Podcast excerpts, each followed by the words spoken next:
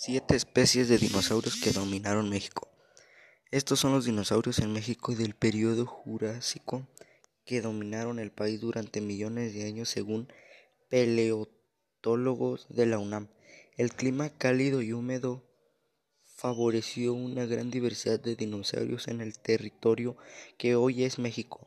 Según la Universidad Nacional Autónoma de México, en el país se han encontrado varios yacimientos repletos de fósiles que dan luz sobre las distintas especies que poblaron el país.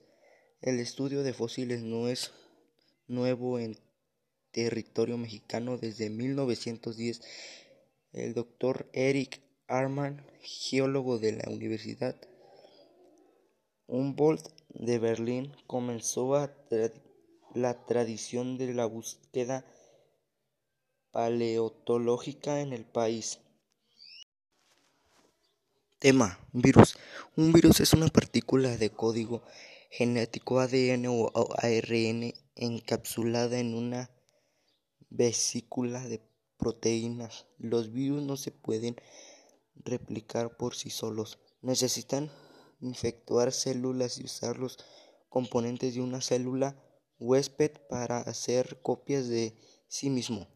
A menudo, el virus daña o mata a la célula huésped en el proceso de multiplicación del virus. Se han encontrado en todos los ecosistemas de la Tierra.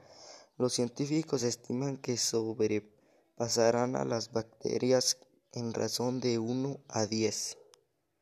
Puestos que los virus no tienen la misma biología que las bacterias, no pueden ser combatidos con antibióticos, tan solo vacunas o medicaciones antivirales pueden eliminar o reducir la seguridad de, la de las enfermedades virales, incluyendo SIDA, COVID-19, sarampión y viruela.